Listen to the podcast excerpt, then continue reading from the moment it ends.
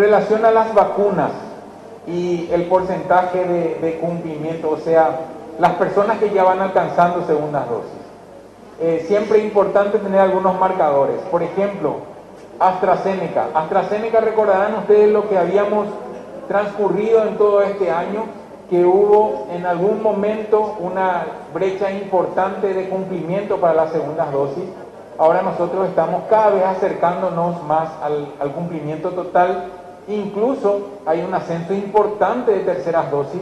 Prácticamente 200.000 personas ya están teniendo terceras dosis con AstraZeneca. Pfizer, otra de las plataformas muy utilizadas en nuestro país, eh, la cantidad de personas que aún, que aún faltan completar las segundas dosis es más que nada porque seguimos avanzando con primeras dosis con Pfizer y fíjense que la brecha no es tan importante teniendo en cuenta la cantidad de personas que han recibido esta vacuna.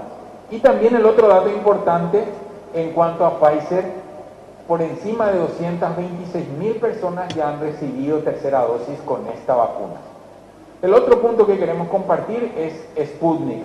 Sputnik nosotros no estamos aún estableciendo lo que es tercera dosis como opción. Y quiero aclarar aquí, hablando específicamente de esta vacuna, porque la experiencia de otros países en terceras dosis lo están implementando con el componente 1 y el componente 1 en nuestro país ya no lo tenemos. Solamente nos queda el componente 2 que es para completar las segundas dosis. Por lo tanto, las terceras dosis en nuestro país siguen siendo AstraZeneca, Pfizer y Moderna. La campaña nacional contra sarampión, rubeola y poliomielitis, por favor no nos olvidemos, estamos en una alerta epidemiológica regional tenemos una baja cobertura en los niños menores, estamos hablando de menores de 6 años, y queremos también que a través de ustedes llegue este mensaje a todos los padres, que son dosis adicionales. Y estas dosis adicionales representan de un altísimo interés para la protección de todos. Este es el objetivo de Paraguay.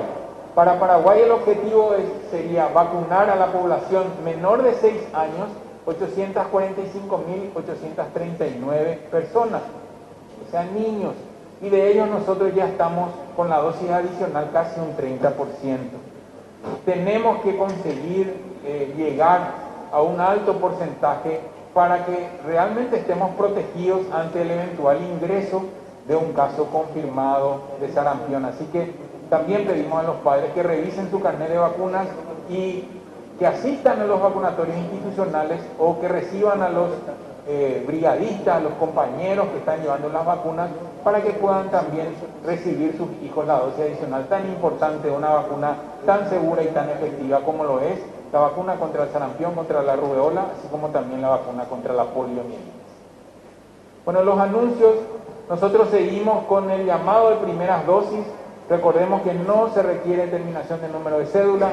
Recordemos que pueden ir a los vacunatorios habilitados que van a estar actualizados en la plataforma de vacunate.gov.pi.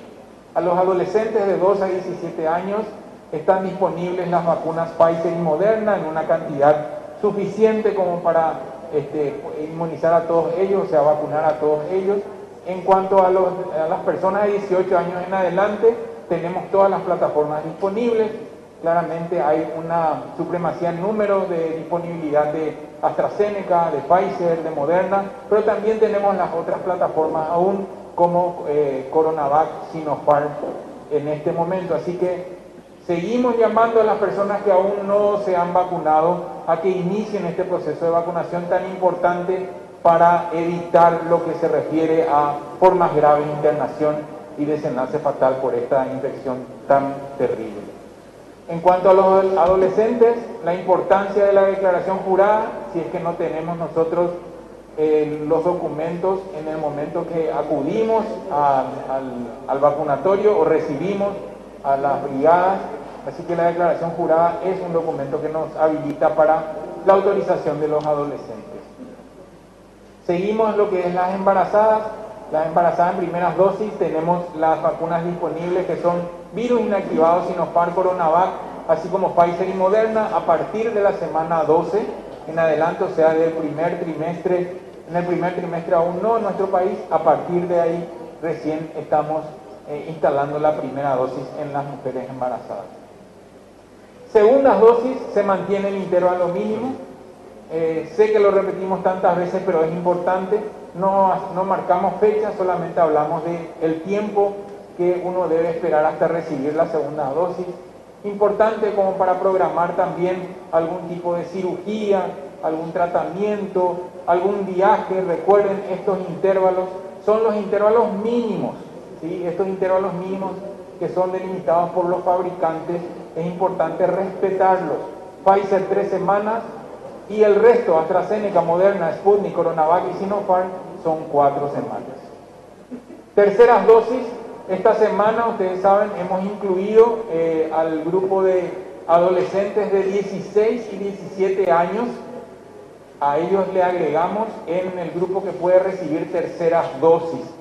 Las terceras dosis tienen claramente una prioridad que son las personas mayores, las personal de salud, las personas con actividad eh, que implique una alta exposición al virus. Sin embargo, ya estamos ofreciendo a toda la población con el afán de que esto sirva y mucho para mitigar también lo que se refiere a la probabilidad de desarrollar formas graves o internación, eh, independientemente de la variante que ingrese a nuestro país. Eh, el horario especial, el día de mañana, los vacunatorios que van a estar habilitados en la página vacunate.gov.pi, vamos a estar hasta el mediodía, el 31 de diciembre, el primero y el 2 de enero vamos a cerrar los vacunatorios. Hay muchas regiones sanitarias que seguirán haciendo la vacunación casa por casa con planificación en sus comunidades o en sus localidades. Así que bueno, agradecemos también a todos por este tipo de avisos e instamos a la población para que se seccionen de los vacunatorios que van a estar actualizados en la página.